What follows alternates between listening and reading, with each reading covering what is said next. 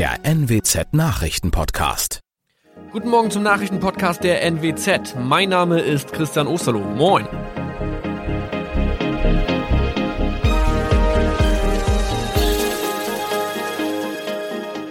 Und das sind unsere regionalen Nachrichten am Morgen. Die Grünen wollen Moorstraße in Oldenburg umbenennen. Viereinhalb Jahre Gefängnis für Falschgoldhandel. Und Landkreis Kloppenburg meldet ersten Omikron-Fall. Der Name Moorstraße könnte laut den Oldenburger Grünen rassistisch aufgefasst werden. Deshalb fordern diese eine Umbenennung.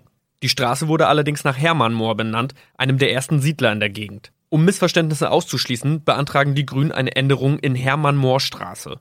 Dann müssten alle Anwohner ihre neue Adresse in ihren Pässen angleichen. Außerdem müssten Polizei, Feuerwehr, Rettungsdienste und Anbieter von Navigationssystemen informiert werden. Die Stadtverwaltung schlug vor, ein Zusatzschild mit Informationen zur Person Hermann Mohr anzubringen. So könne man alle Irritationen beseitigen. Tobias G. musste wegen dem Verkauf von Falschgold am Mittwoch vor das Landgericht Oldenburg. Nachdem der Schortenser bereits im Mai zu einer Freiheitsstrafe von mehr als drei Jahren in Jever verurteilt wurde, betrieb er seinen Handel auf eBay Kleinanzeigen weiter. Das wog bei der Verhandlung schwer auf. Der 27-Jährige schrieb in die Inseratsüberschrift das Wort plated, was so viel bedeutet wie überzogene und nur vergoldete Ware. Da im weiteren Anzeigentext aber die Rede von einem Reinheitsgrad war und die abgebildeten Goldbarren eine Seriennummer trugen, handelt es sich hierbei um eine Täuschung. Tobias G. wurde zu viereinhalb Jahren Haft verurteilt. Ein weiterer Fall der neuen Omikron-Variante ist am Mittwoch im Nordwesten bekannt geworden. Der Kreis Kloppenburg bestätigt, dass eine Frau bei ihrer Rückreise aus Südafrika am Hamburger Flughafen positiv getestet wurde. Sie befindet sich weiterhin in Hamburg in Quarantäne. Da die Frau im Landkreis Kloppenburg lebt, sei auch das Gesundheitsamt Kloppenburg für diesen Fall zuständig.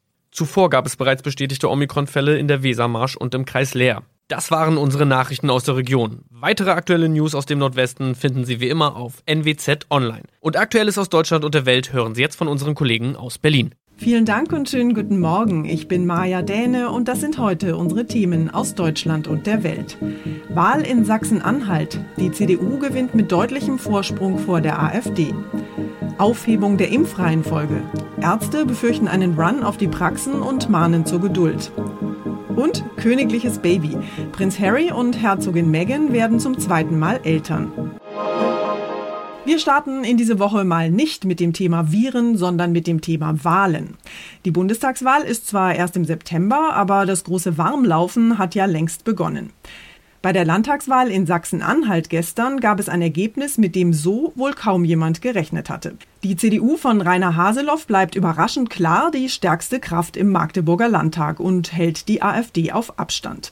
Die CDU kam nach dem vorläufigen Ergebnis auf 37,1 Prozent der Stimmen. Die AfD hat mit 20,8 Prozent den zweiten Platz erreicht. David Riemer in Berlin, das Wahlergebnis in Sachsen-Anhalt hat ja sicher nicht nur in Magdeburg, sondern auch in Berlin für Jubel und Erleichterung gesorgt, oder? Na klar, CDU und CSU kommen gerade nicht aus dem Grinsen mehr raus. Natürlich ist es in erster Linie ein Sieg von CDU-Ministerpräsident Haseloff. Den hat CDU-Politiker Friedrich Merz am Abend bei NTV aber auch so verkauft. Es ist ein Ergebnis für Armin Laschet, es ist ein Ergebnis für uns alle und es ist eine gute Ausgangslage für die Bundestagswahl. Nicht mehr, aber auch nicht weniger. Bis zur Bundestagswahl sind es aber noch dreieinhalb Monate, da kann noch eine ganze Menge passieren. Wo es Sieger gibt, da gibt es natürlich auch Verlierer. Lass uns also mal über den dramatisch schlechten Wahlausgang für die SPD sprechen. Ja, man hätte es kaum für möglich gehalten, dass es für die SPD noch weiter bergab gehen kann, aber es geht tatsächlich. Die Sozialdemokraten rauschen auf einen historischen Tiefstand ab, jetzt nur noch einstellig in Sachsen-Anhalt. Damit setzt sich der Niedergang der SPD in den ostdeutschen Ländern fort. SPD-Generalsekretär Klingbeil hat sich und seiner Partei am Abend im ZDF nochmal Mut gemacht. Da kämpfen wir, da sind wir geschlossen, da gibt es ähm, viele Möglichkeiten, auch noch über Themen zu reden. Und wir haben mit Olaf Scholz, das zeigen die aktuellen Befragungen, wir haben den Kanzler Kandidaten, den die Menschen sich am besten im Kanzleramt vorstellen können. Also ich bin sehr gespannt, wo die SPD bei der Bundestagswahl landen wird. Die Grünen sind ja in Umfragen auf Bundesebene in den vergangenen Wochen auf Höhenflug gewesen. Aber in Sachsen-Anhalt sieht das ja dann doch etwas anders aus. Wie haben denn die Grünen bei der Landtagswahl abgeschnitten? Ja, die Grünen im Osten ja traditionell schwächer sind auch nur einstellig in Sachsen-Anhalt. Seit 2016 regieren die ja da zusammen mit CDU und SPD in einer Kenia-Koalition. Und äh, Kanzlerkandidatin Baerbock hatte sich natürlich mehr erhofft in Sachsen-Anhalt. Viele Menschen hätten aber verhindern wollen, dass Rechtsextreme eine Regierung mitbestimmen und deshalb die CDU unterstützt. Für Baerbock gilt aber. Für uns ist klar, die Ausgangslage bei der Bundestagswahl ist eine komplett andere und am 26.09. ist alles drin. Also auf Bundesebene werden die Grünen bei der Bundestagswahl ganz sicher mehr holen als jetzt in Sachsen-Anhalt. David, lass uns doch mal kurz in die Glaskugel gucken. Worauf wird es denn deiner Meinung nach bei der Bundestagswahl rauslaufen?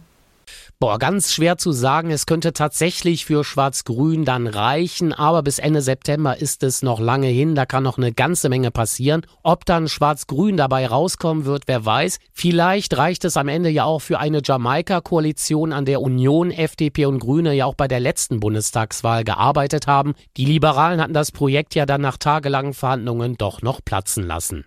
Warmlaufen für die Bundestagswahl in Sachsen-Anhalt. Dankeschön, David. Nach monatelangen Anlaufschwierigkeiten hat die Impfkampagne in Deutschland ja in den vergangenen Wochen immer mehr Fahrt aufgenommen. Und jetzt startet die nächste große Etappe. Ab heute entfällt nämlich die offizielle Impfreihenfolge. Außerdem machen ab sofort auch die Betriebsärzte beim Impfen mit. Das heißt, viele können sich den Peaks jetzt ab sofort auch ganz bequem an ihrem Arbeitsplatz geben lassen. Allerdings dürfte es nicht ganz einfach sein, so schnell einfach mal einen Impftermin zu bekommen. Die Ärzte befürchten einen regelrechten Ansturm auf ihre Praxen. Sie werden viele Impfwillige vertrösten müssen. Die Impfstoffe sind nach wie vor knapp und es kann noch einige Wochen dauern, bis jeder, der will, auch geimpft wird. Gedulden müssen sich auch noch die Schulkinder. Auch wenn der BioNTech-Impfstoff für Kinder ab 12 zugelassen ist, die Bundesländer wollen noch die Empfehlung der Ständigen Impfkommission abwarten, bevor sie größere Impfaktionen für die Kids starten. Die Impfkommission hat schon angedeutet, sie wird wegen mangelnder Datenlage über die Nebenwirkungen bei Kindern die Impfung nur in bestimmten Fällen Fällen empfehlen, etwa für Kinder mit Vorerkrankungen. Manja Borchert, Berlin. Wir haben noch Jubelnachrichten für alle Fans der britischen Royals. Prinz Harry und Herzogin Meghan sind nämlich zum zweiten Mal Eltern geworden. Lilibet Diana Mountbatten Windsor heißt die neue Urenkelin der Queen. Die kleine Prinzessin ist in einem Krankenhaus in Kalifornien zur Welt gekommen und kerngesund. Unser Korrespondent Sören Gies ist ja ganz in der Nähe und kurzerhand zum königlichen Chefberichterstatter befördert. Sören, die neugeborene Prinzessin heißt Diana, ist ja völlig klar, woher der Name kommt, aber warum Lilibet? Das ist der Kosename ihrer Urgroßmutter, Königin Elizabeth. Da wird natürlich schon wieder ganz wild rumspekuliert, ob es sich bei dieser Namensgebung um einen Annäherungsversuch des abtrünnigen Paares ans Königshaus handelt. Angeblich hat ja wohl vor allen Dingen Meghan Angst, ihren Adelstitel wieder zu verlieren. Na jedenfalls kam die Kleine schon am Freitag in einem Krankenhaus in Santa Barbara zur Welt mit einem Geburtsgewicht von nicht ganz dreieinhalb Kilo und die ganze Familie ist inzwischen wieder daheim. Königliche Geburtstagsparty in Kalifornien und London. Dankeschön, Sören. Und wir haben noch eine Supermeldung vom Fußball. Die deutsche U21 Fußballnationalmannschaft hat nämlich zum dritten Mal die Europameisterschaft gewonnen. Im Endspiel des Turniers in Ljubljana haben sich die Jungs von Trainer Stefan Kunz mit 1 zu 0 gegen Portugal durchgesetzt. Es war ein temporeiches und für ein Finale auch erstaunlich hochklassiges Spiel. Lukas Metscher vom RSC Anderlecht, der mit insgesamt vier Treffern auch bester Torschütze des Turniers wurde, sorgte für das Tor des Abends. Rund 4900 Zuschauer waren im Stadion. Für die deutsche Elf war es das dritte Endspiel in Serie unter Kunz. 2017 hatte die Mannschaft den Titel geholt, genauso wie 2009. Auch da war der DFB-Nachwuchs erfolgreich. Fabian Schaffer, Sportredakteur Redaktion. Unser Tipp des Tages heute für alle, die jetzt endlich gegen Corona geimpft werden wollen. Heute ist es also endlich soweit. Die Corona-Impfkampagne geht in die nächste Runde. Ab sofort kann sich jeder und jede impfen lassen, und zwar unabhängig vom Alter oder eventuellen Vorerkrankungen.